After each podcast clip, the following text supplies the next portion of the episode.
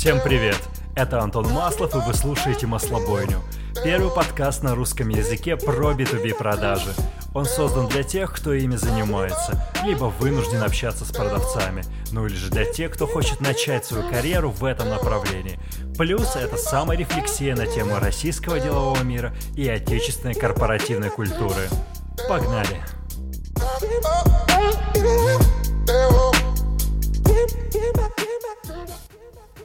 Доброе утро, дорогие друзья! Новый понедельник, новая маслобойня. Сегодня у меня в гостях Кирилл Пыжов, сооснователь компании Perfluence, которая занимается CPA, инфлюенс-маркетингом и знает несколько очень интересных вещей, как этот рынок переворачивать. Кирилл, салют! Привет, привет. Спасибо, что пригласил. Да, рынок переворачиваем, стараемся. Да, смотри, несмотря на то, что я жутко не люблю этот вопрос, потому что он может выглядеть так, как будто я не готовился, но все-таки далеко не все знакомы с рынком инфлюенс-маркетинга. Можешь коротенько рассказать, что делает ваш бизнес, чтобы погрузить ребят в курс дела, а дальше я уже буду задавать нетривиальные вопросы, которые, как правило, не спрашивают в печатных изданиях. Да без проблем. Мы называемся Perfluence, угу. и название у нас произошло от скрещения двух слов performance и influence. Performance Influence Marketing – это тот канал, который мы на самом деле придумали. Сейчас пытаемся сделать так, чтобы люди работали с блогерами не так, как они работали раньше, а работали так, чтобы зарабатывать реально деньги. То есть в первую очередь ROI, все остальные прекрасные вещи, такие как лайки, охваты и комментарии, это уже напоследок. У нас uh-huh. вот такой подход, и это то, чем мы занимаемся. Заниматься мы этим начали примерно, если говорить как отдельный бизнес-юнит, мы начали заниматься этим в 2019 году.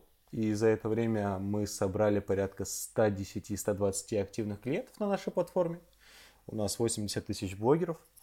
Мы делаем порядка 30 тысяч публикаций в месяц.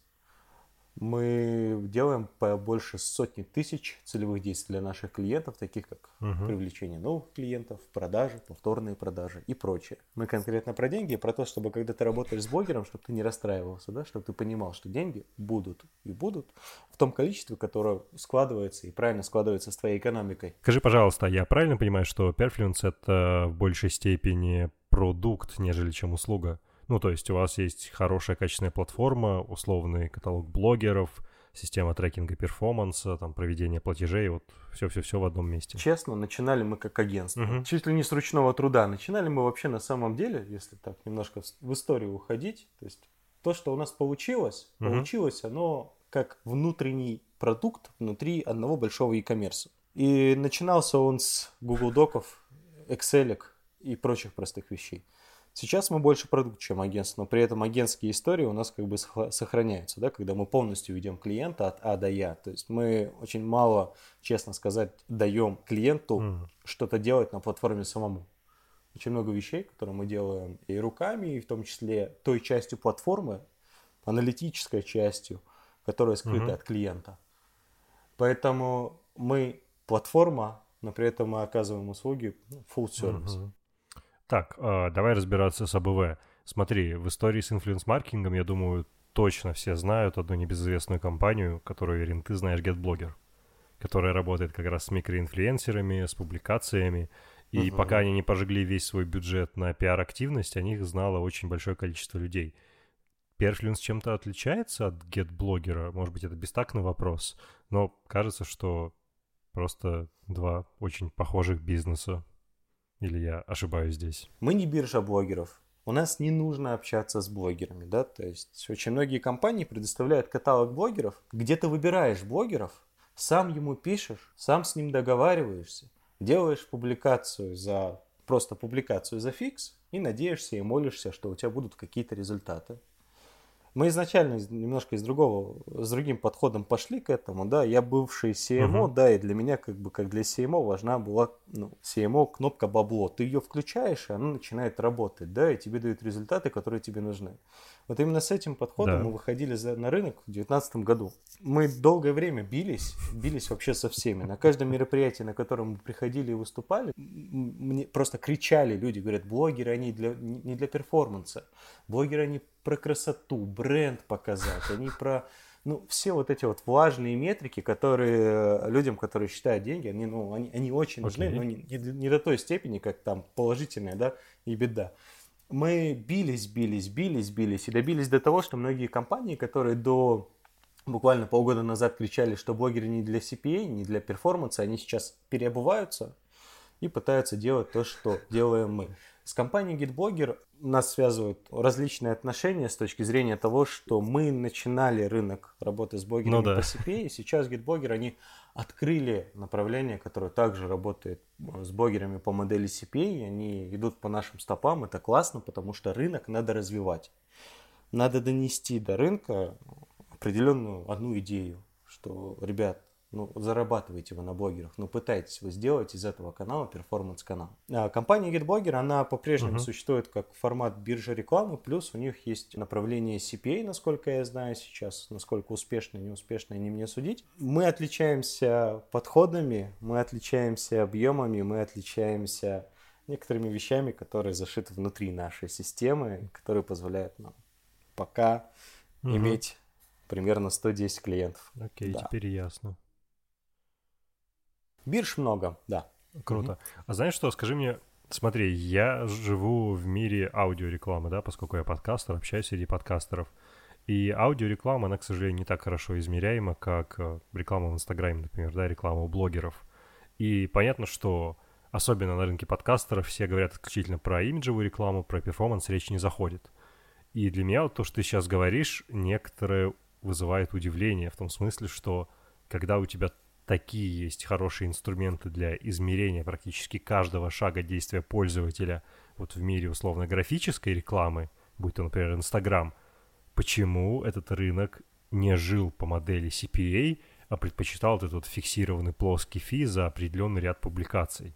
Почему они за него так держались и почему никто не настаивал на том, чтобы работать по CPA? Каждый рекламный рынок, каждый рекламный формат, он проходит несколько этапов эволюции. Какие? Да, если мы там откатимся там на 7-10 лет назад, я не знаю, то реклама в принципе в интернете, она покупалась тем, что ты арендовал место бана да. на месяц. Да. Да? Потом мы пришли к модели CPM, CPC и так далее. Понадобилось определенное угу. время для того, чтобы эволюционно люди пришли к определенному пониманию, как работать с той или иной рекламой. Та же сейчас Яндекс, тот, который всю жизнь работал по CPC, они уже сейчас, они вот недавно, да, вводят а, в метрики возможность работы по модели CPA, да, что ты платишь за цели. Рынок блогеров, он всегда угу. был, знаешь, романтический, романтизированный. То есть, вот когда ты веришь, да, ты, ты что-то делаешь, и ты, ты, ты не считаешь, ты просто веришь искренней верой в то, что оно принесет тебе результат.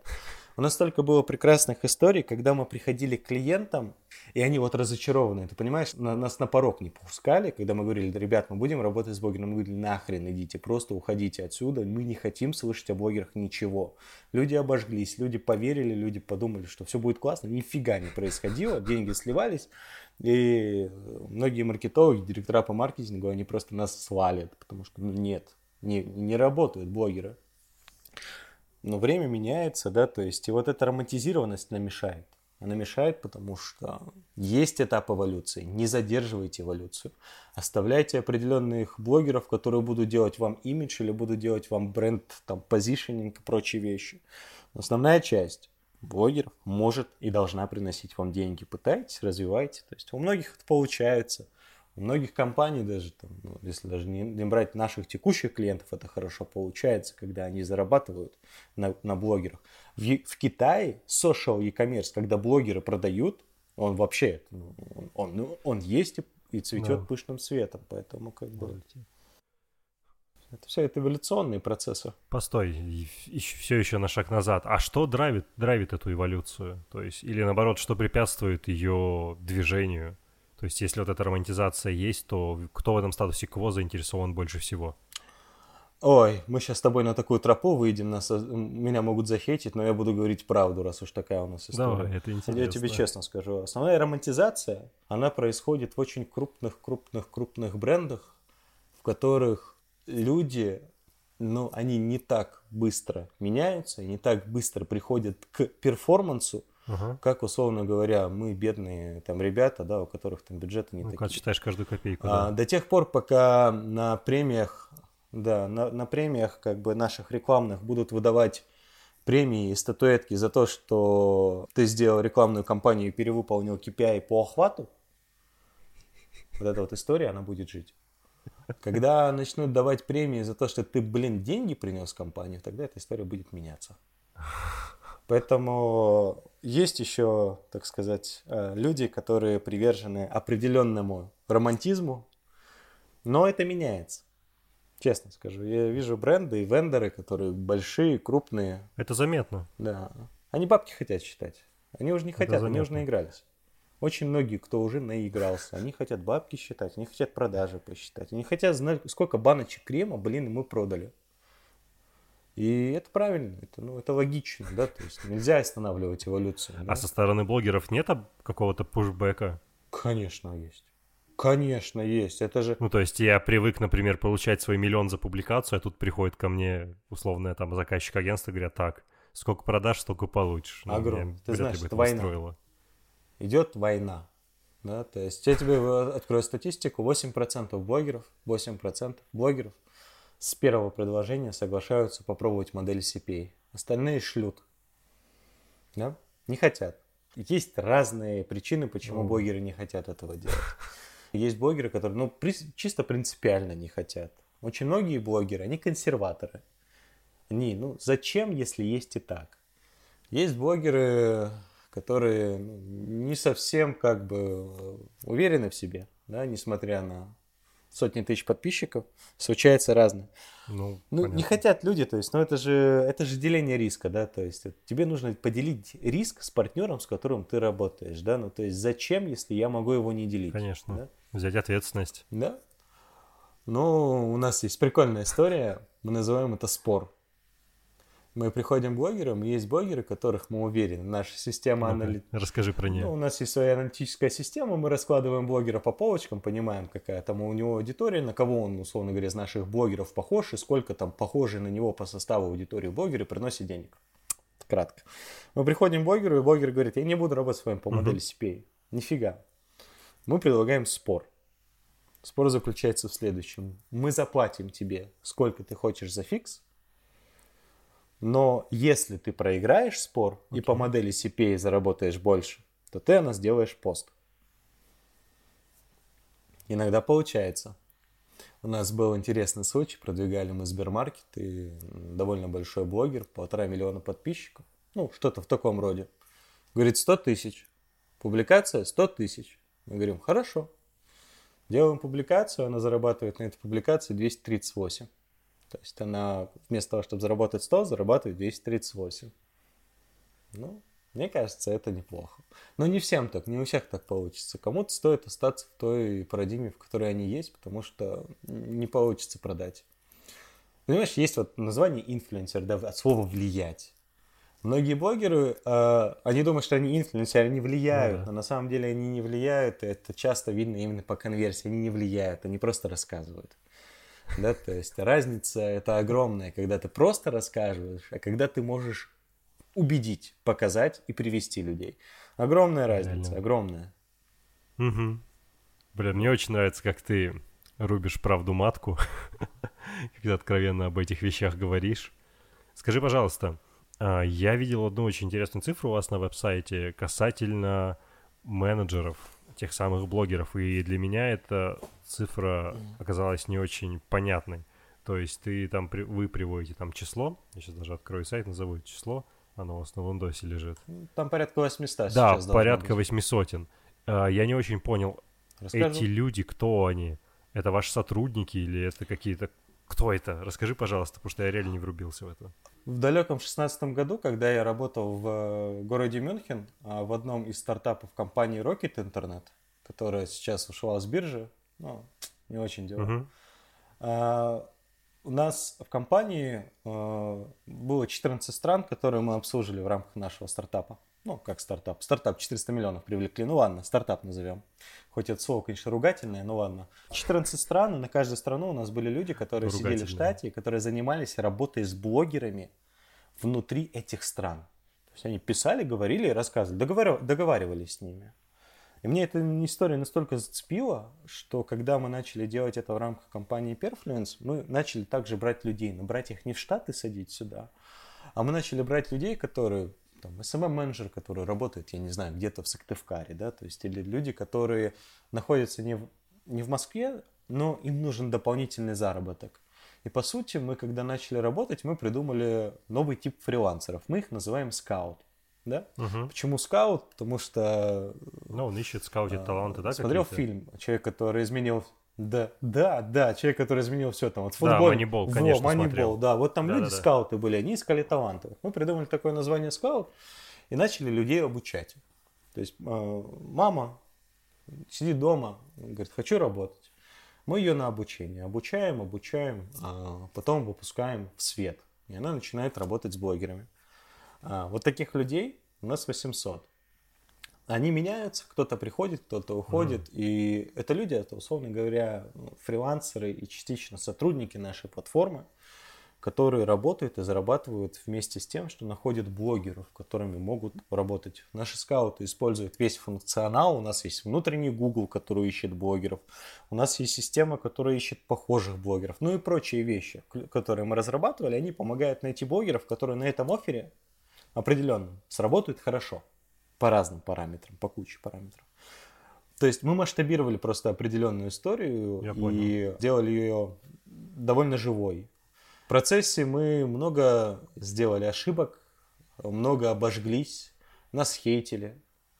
Хейтили заслуженно вообще, просто вообще. Ну, Подожди, пожалуйста, мы вот сейчас об этом поговорим. Я просто хочу еще один короткий вопросик задать по бизнес-процессу, и мы начнем говорить вот как раз о хейте, о каких-то факапах, интересных кейсах. Чё, Смотри, ты давай, сказал, ой. что в отличие от других бизнесов, ну, предположим, да, условного гет-блогера, а, вы сами берете на себя часть, связанную с условной вот работой с блогерами.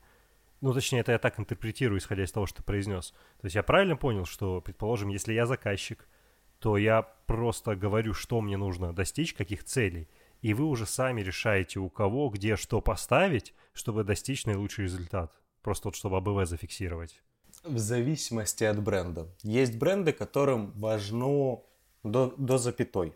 До запятой публикация. Есть бренды, которые говорят, ребят, нам пофиг, продажи дайте. А, что важно? С блогерами ты, как наш клиент, как бренд, общаться не будешь, потому что не надо, оставь, не нужно. Прекрасно. Все, что ты будешь делать, ты будешь смотреть на нашей платформе тех блогеров, которые уже согласны работать с твоим проектом и одобрять их. Да, нет. Если ты это хочешь делать, не хочешь делать, мы сами это будем делать. Та же самая история с публикацией. Предварительная публикация, прежде чем выйти, ты можешь ее согласовать. А можешь не согласовать, потому что тебе просто нужны деньги, да, которые ты будешь получать от нас. А все остальное на Это- нашей совести, да. Интересно. То есть это и есть, да, тот самый агентский компонент, вот, про который ты говоришь, что несмотря на существование продукта, большая часть остается Да. такого сервисно-агентского бизнеса. Она вот именно в этом заключается. Да, и в этом, и в очень многих частях, условно говоря. Ну вот представь, приходит клиент к нам и говорит, продает ювелирку, говорит, ребят, мне нужны блогеры из fashion. Мы начинаем поститься, мы начинаем публикации делать, замерять эффективность. И мы вот понимаем, что ну, fashion не идет. А видим, что заходят лучше всего beauty ки. Но вот если бы клиент Мгм. это делал сам, условно говоря, без какой-то аналитической системы, он бы сидел и ждал, что fashion будет приносить ему хороший результат, блогеры из fashion а. Мы приходим, возвращаемся и говорим, нет, погоди, нет, смотри, вот, смотри, конверсия, вот результативность, давай менять. И мы начинаем уже искать тех, кто ну, лучше конвертит. Искать, приглашать, делать какие-то конкурсы для определенных блогеров, чтобы они приходили именно те, кто нужен, чтобы масштабировать оффер. Агентская история еще состоит в том, что мы для крупных брендов, когда мы начинаем, мы очень много общаемся, мы задаем очень много вопросов, потому что на этапе брифа ты не можешь решить все вопросы. Условно говоря, может выясниться, что вот здесь Абсолютно, да. филиал пи- пиццерии закрывается, а блогеры уже как бы работают, делают публикации, а ну, то есть очень много вопросов. Приходится общаться, приходится, к сожалению, ну, очень сложный сам по себе рынок, очень чувствительный. Каждый бренд, какой бы он огромный не был, не дай бог, что-то там, какой-то блогер 3000 подписчиков напишет на нем. Боятся люди, пос- ну, есть еще, видишь, вот это вот непонимание. Но у нас, в принципе, если мы говорим о таких э, вещах, да, у нас в стране, э, у нас люди привыкли не сервис получать, а чтобы им прислуживали. Вот я против этого. Я считаю, что неправильно. Не должен быть э, бизнес, который оказывает услугу в заложниках. И боятся публикации в Фейсбуке с отметкой. Но это бывают разные ситуации, но, блин, too much. Слушай, короткий вопрос насчет финансов. Смотри, а, я так или иначе ну, вовлечен тоже в какие-то агентские истории. Самая частая проблема, возникающая, даже не проблема, а вызов, который вызывает недопонимание с обеих сторон, связан с постоплатой. Дело в том, что крупные компании регулярно платят с отсрочкой в 60, а иногда и в 90 дней а блогеры, инфлюенсеры, не знаю, влиятельные mm-hmm. медиаперсоны хотят деньги здесь сейчас. Соответственно, это вызывает, а, кассовый разрыв, б, предполагает, что у тебя должен быть достаточный объем свободного кэша, чтобы это все покрывать и пинельку держать в плюсе. Вы как с этим справляетесь? Как вы эту проблему решили? Проблему решили, но сколько слез было пролито это ты не представляешь, ведрами просто слезы мы проливали, когда у тебя все хорошо. Ну, расскажи, это очень интересно, потому что это да, проблема каждого ну, агентства. Есть прекрасные вещи, такие как факторинг, а, которые можно использовать. Это первое. Второе, uh-huh. мы копили. мы, мы некоторое время мы копили, чтобы у нас была подушка, чтобы мы могли выдерживать э, натиски. Когда платить надо каждую неделю, если ты не заплатишь, то тебя просто разнесут в блогерских чатах. Случаются накладки. Платежных партнеров отвалились интеграции. Мы неделю решаем эти вопросы. Каких только ругательств мы уже не читали о, о себе. Поэтому сложный бизнес. Сложный. Ха. Люди все публичные, блогеры публичные. Когда дело касается денег, тем более, понимаю, что очень тяжело. Но бывают разные проблемы. И немножечко, по чуть-чуть с каждой этой проблемой ты сидеешь. Ну, это неплохо. Ну, надо сказать, что я вижу тебя, и седых волос на твоей голове отсюда незаметно. Должно плюс быть... 6 килограмм, Антон, плюс 6 килограмм с момента все, все, начала бизнеса собственного. Ну, теперь мы точно знаем, что ты был наивнее и добрее 6 килограмм назад. Это да. Скажи, пожалуйста, а с точки зрения ответственности, а, блогеры, которые работают с вами, они подписывают какие-то бумаги, то есть какие они берут на себя именно юридические риски, работая с вами? Потому что у вас на сайте указано, что вы оплачиваете на карту, ну, это выглядит так, что это какой-то такой условный, ну, типа, небратский комит. То есть вот вы сделаете, и мы вам, там, типа, выведем на карту потом. Или между вами есть все равно какие-то договоренности оферта. на бумаге? Есть, есть оферта, а, оферта, да, определенная, да. Она у нас есть, она очень многие моменты затрагивает. К сожалению, не все эту оферту читают внимательно, и возникают самые разные ситуации, да которые потом приходится решать и стараться решать их мирно. Стараться решать мирно. Слушай, ну смотри, мы с тобой общаемся полчаса, и ты производишь впечатление очень прямолинейного и открытого человека, который набрался должной экспертизы в том, чем он занимается, и есть ощущение, вот у меня лично сейчас из этого разговора, что, возможно, общаясь со своими потенциальными заказчиками со стороны брендов, ты можешь быть резок, меня подводят мои ощущения, или ты действительно иногда ведешь себя немного резко с тем, с кем общаешься, апеллируя больше к результатам, нежели чем, вот как ты говорил, какому-то подлизыванию? Ой, а, совершенно по-разному, а, совершенно в зависимости от клиента. Мы в клиентском бизнесе, тут ну что ну, чё греха таить, ты с каждым клиентом общаешься так, чтобы клиенту было понятно, как ты с ним общаешься.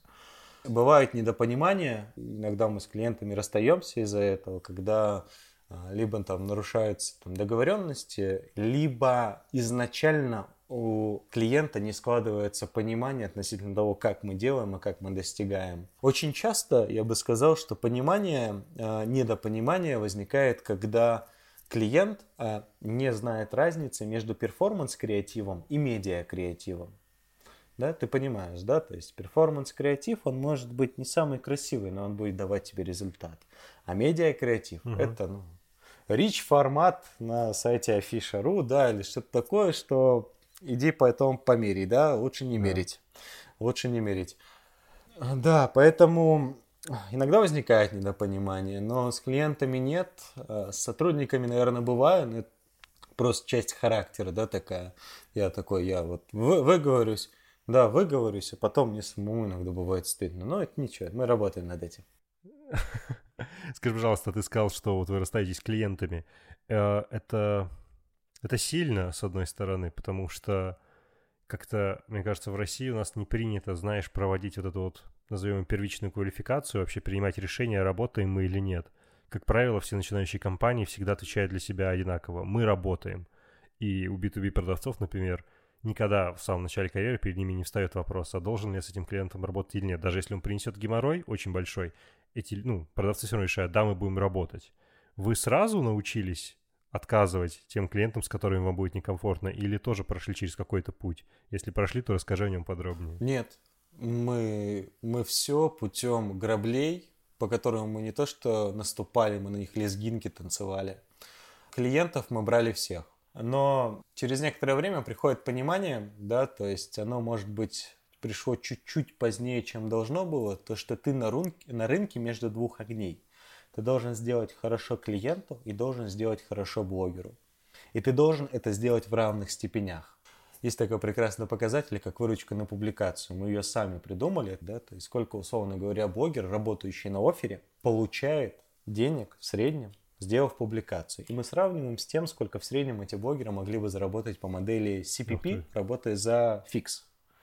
И если показатель клиента угу. пробивает отметку очень низкую, да, то есть мы понимаем, что блогеры бесплатно делают публикации, ну не бесплатно, там за какие-то там сотни тысяч рублей, которые не сильно большие, Угу. Мы либо мы что-то делаем неправильно с конверсией, либо продукт клиента не заходит, и возникает очень много вопросов, почему, и мы расстаемся, потому что нет смысла нам работать с этим клиентом, нам приносить блогеров, чтобы блогеры потом говорили «перфлинс говно». Потому что клиент не будет виноват. Виноваты будем мы. В любой ситуации виноваты мы. Поэтому мы отключаем иногда клиентов, а некоторых клиентов просто не берем потому что ну, нет смысла заводить всю эту машину, чтобы потом ну, получить как бы недовольных блогеров, которые опять сделал эту публикацию, ни хрена не заработал, пошли не нахрен, да, то есть, ну нам зачем, мы блогеров тоже любим, да, очень сильно, мы стараемся, чтобы они у нас оставались. Как клиенты реагируют на то, что вы их отключаете, то есть, ну вот, ты пишешь письмо, что, ребят, знаете, кажется, что с вами неэффективно работаете, основываясь на тех или иных показателях, т.т.т., как бы это они спокойно воспринимают или... Да там все, все, все просто, просто клиент, ну, говорит, ребят, вот смотрите, можем платить 2,5% от заказа нового клиента, да? Вот все, больше мы не можем. Мы угу. такие, а мы не можем так работать. Ну, до свидания. Ну, в основном очень... Нет, все в основном работают, понимают, ну, все же на цифрах, да, мы же что там не, не говорим, что какие-то там мы вам сделали супер красиво или что-то там, охваты вам дали, да, то есть, ну вот цифры не сходятся, не, не сходится экономика у вас, у нас, да, давайте как бы либо что-то повышаем, чтобы блогеры были довольны, либо ваш офер и так умрет, ну не будут блогеры работать, блогеры обсуждают, они знают, какие оферы, они в своих чатах знают, какие оферы заходят, какие не заходят, да, то есть у вас просто не будет трафика, ну зачем нам сидеть просто заниматься этим? Поэтому я бы сказал, что люди с пониманием относятся. То есть вообще приятно работать с людьми, которые бабки считают, да, ну то есть э, у них понятная мотивация. Ну конечно, это сразу один язык, на котором на котором очень просто договариваться и понимать друг друга, он универсален. Да. да. Окей, это интересный подход. Про факап тебе Знаешь, рассказать? что мне стало... Про что? Про факапы какие-нибудь. Да, Давай. Да, я просто хотел к этому сейчас, знаешь, как-то деликатно подвести, да чтобы не, давай, в бровь все, и не в глаз. Уже. Но не, если не, ты расскажешь какие-то интересные провалы, то это будет очень и очень здорово. Давай. Рас, Что-нибудь, какую-нибудь больш... самую не... Давай, на твой выбор. Смотри, самую неудобную не могу, потому что она под NDA. Там... Хорошо. Там такая жесть была. Окей. Ну ладно. А, давай очень такую стандартную историю рассказываю, с которой столкнутся все клиенты компаний, которые хотят работать с блогерами, но еще как бы не прочувствовали, да, вот э, всю горечь. Ты большой бренд, и, условно говоря, начинаешь работать с нами, да, у нас было несколько ситуаций, когда мы приходим к блогеру и говорим, смотри, вот есть бренд, они большие и крутые, у них есть классное предложение, ты подходишь по параметрам, давай сделаем публикацию. Это может быть блогер полторы, две, три тысячи подписчиков, то есть не очень большой. И знаешь часто, что они делают? Они берут скриншот этой публи... Э, нашего сообщения, что это было раньше, делают сторис, отмечают этот огромный миллиардный бренд со словами, что я настолько велик, я настолько крут, что вот ко мне пришли, условно, приползли на коленях этот бренд, а я Чего? отказался. Зачем? Это же ведь... У, у бренда большого есть служба мониторинга и служба пиара. Конечно. Они просыпаются, просыпается мафия, да? И со словами, какого, блин, хера вы тут наделали, вы тут сломали все, да, поэтому тут э, бывают такие ситуации. У нас из-за этого нам пришлось изменить тактику, некоторую работу. Мы в первом сообщении до тех пор, пока не проверим адекватность блогера на 100%, мы не раскрываем бренд. Многих блогеров это безумно бесит. Но мы не можем по-другому, потому что у нас бывали ситуации очень некрасивые, когда ты приходишь, подожди, ну давай поработаем. Сори, что перебил, я хотел спросить, для блогера же тоже большой репутационный ущерб с точки зрения вот его B2B бизнеса. Да, окей, ты хайпанул среди подписчиков, но если ты выносишь, ну как бы, ну, прокидываешь подобные фокусы, кто с тобой согласится работать после? Мы нежно собираем все такие случаи и нежно все записываем. Через некоторое время мы покажем рынку эти ситуации. У нас рынок, ну, очень сильно пару лет назад, да, он был перекошен. То есть ты независимо от того, какой это бренд, есть блогер, и ты будь мил на цыпочках, но побегай, да, то есть перекос есть, он остается, Мгм. и я блогеров очень люблю, я очень их уважаю, и мы с ними зарабатываем, это наши партнеры. Но перекос есть, с перекосом надо работать. Должны быть инструменты. Инструментов сейчас нет. Есть чаты, телеграм, где там черные списки, да? Но кто из всех э, Да. брендов знает, где вот это черный список? Ну, а помимо черных списков, какие еще инструменты могут быть? То есть, ну, это институт репутации, это очень тонкая материя такая. А все. Ну, пойди объясни это блогеру, у которого 3000 подписчиков, и она захотела хайпануть. О, окей, хорошо, это на стороне ваших партнеров среди блогеров. А были какие-то серьезные неудачи, которые ты можешь назвать а, при работе с, возможно, крупными заказчиками или средними заказчиками? Никогда не браться за пиар-проект. Там вообще А весело вы было. грешили пиар-проектами, будучи компанией, которая Представляешь? называется Ну, не Perfluence? так. Ну, там просто пришли, сказали, давайте сделаем, нам очень срочно надо, да, то есть давайте вот сделаем. И сделали. Окей. И- Да, не буду рассказывать. Ты знаешь, не могу я сейчас вспомнить прям такого случая, который бы прям вот можно было рассказать и не спалить вообще всю контору, поэтому, сори. Хорошо, не надо, не пали. Институт репутации работает и для всех остальных, включая нас.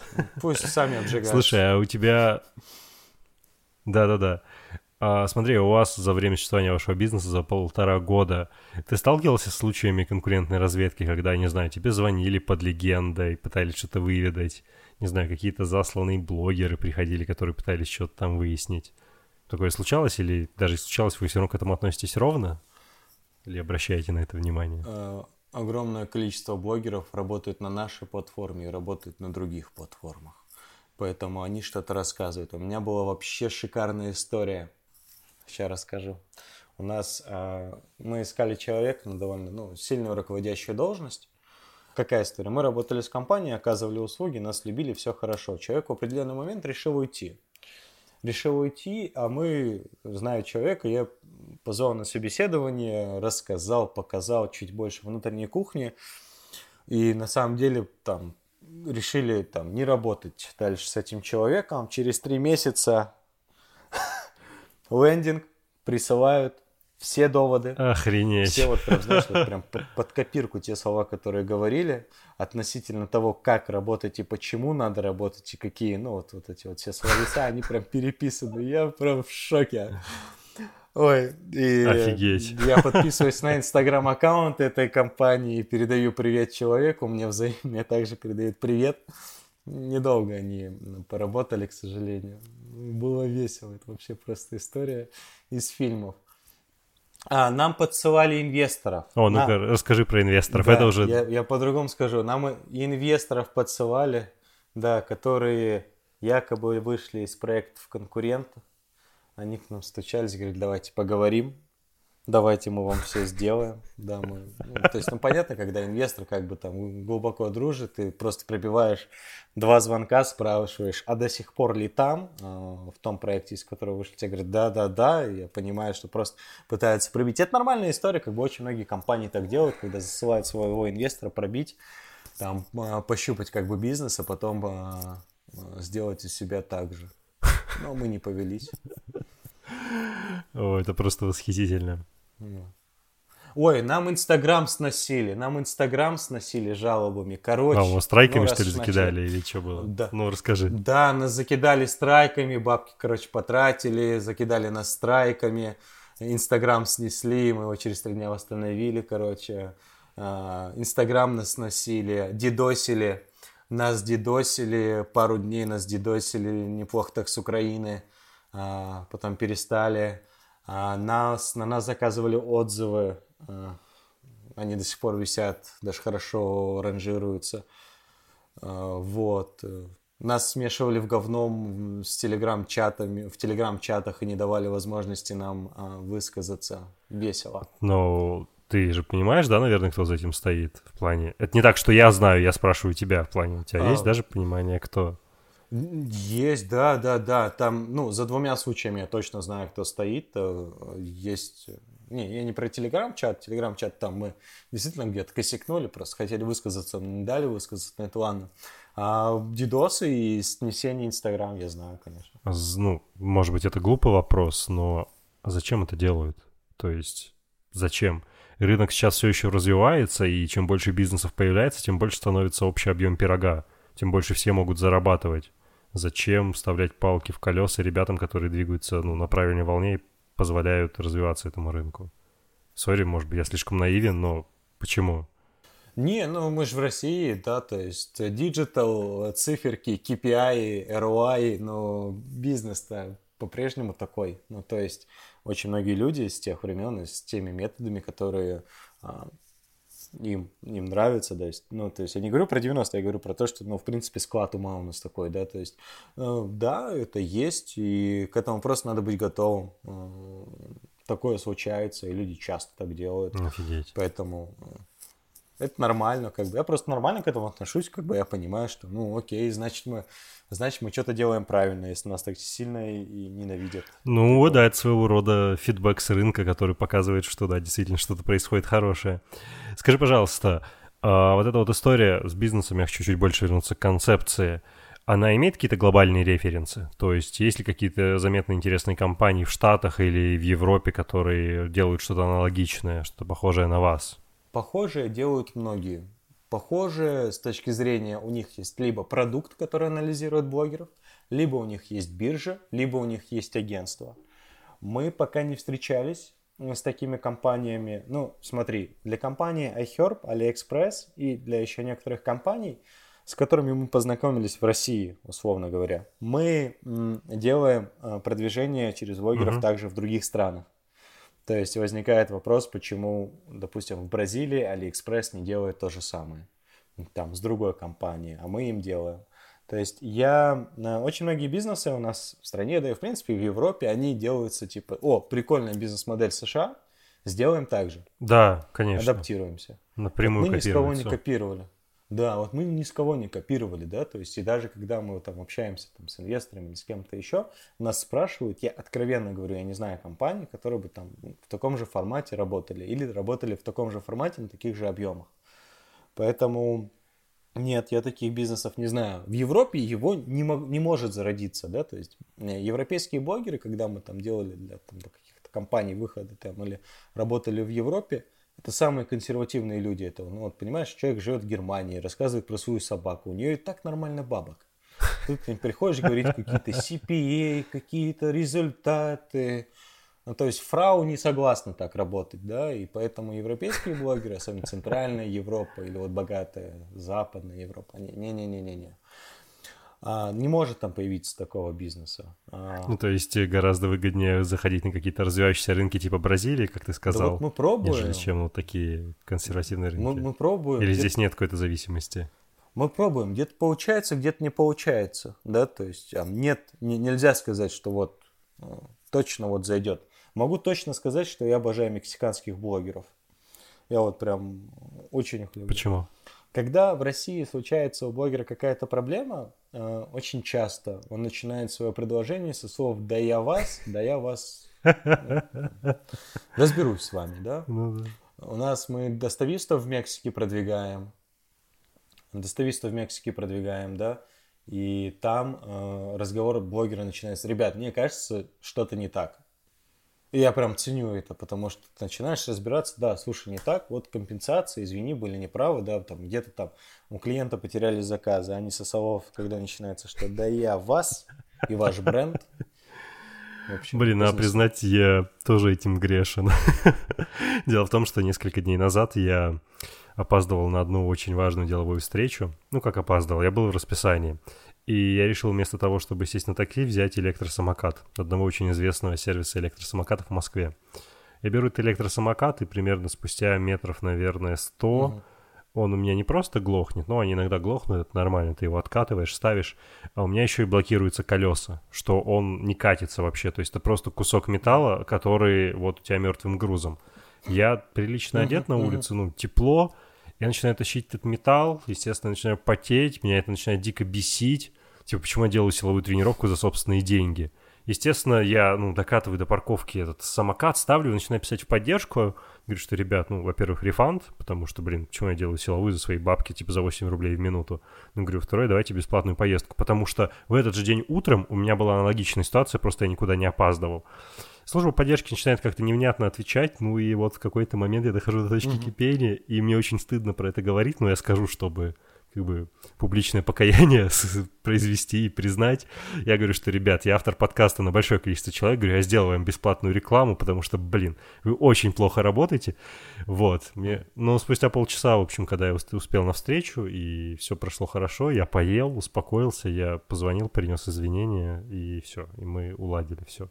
Но да, русской ментальности она оказывается, окладывает свой след. Ну, не, со, со всеми бывает, со всеми бывает, я согласен, со всеми бывает. Ну, просто где-то это больше, где-то это меньше.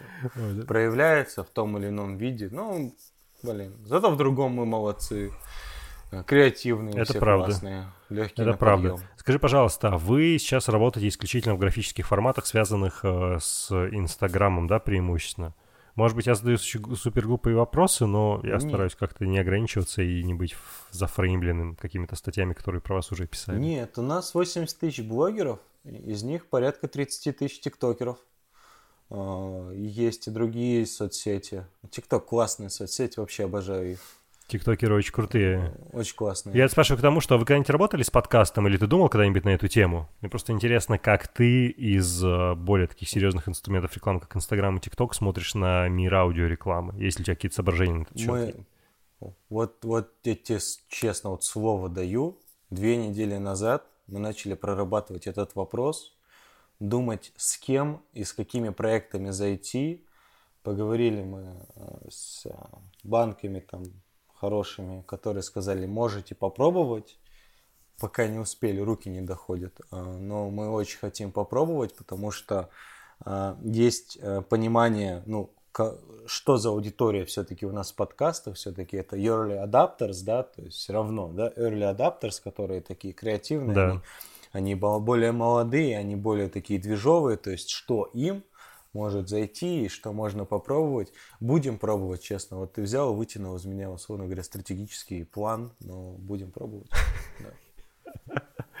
Не, Просто, ну... понимаешь, есть определенные проблемы с подкастами. А, статистики точно нет.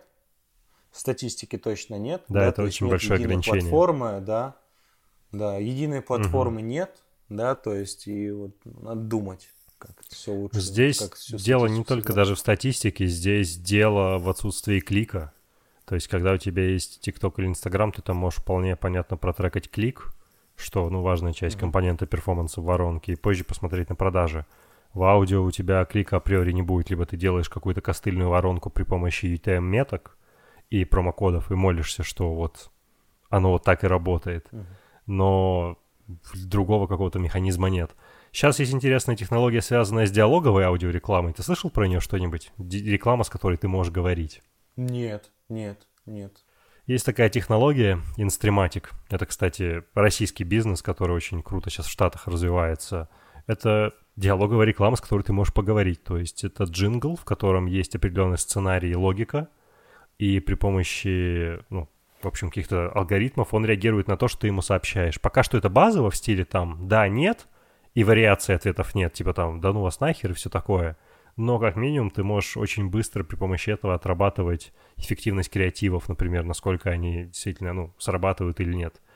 Рекомендую тебе посмотреть, очень интересные приложения Слушай, появляются. прикольно, интересно, интересная тема. Называется диалоговый маркетинг. Ты знаешь, мы вот про подкасты начали с тобой говорить. Да. У меня к тебе даже потом будет вопрос на это. Такой, Без проблем, более, буду рад ответить. Опять же, стратегическое там. Угу, окей. мы, мы не будем это записывать в эфир, мы просто такую повесили интригу в воздухе. У меня к тебе есть вопрос? Да, да, окей, отвечу за пределами этого. Слушай, знаешь что? А, вот такой, блин, я вот плохо знаю всю историю с перформансом в плане, как устроены именно бизнес и рынки, но вот у меня субъективное ощущение сложилось, например, почему не взлетел GetBlogger, хотя я понимаю, что он теперь находится в другой лиге. И проблема заключалась в том, что им просто не пользовались все.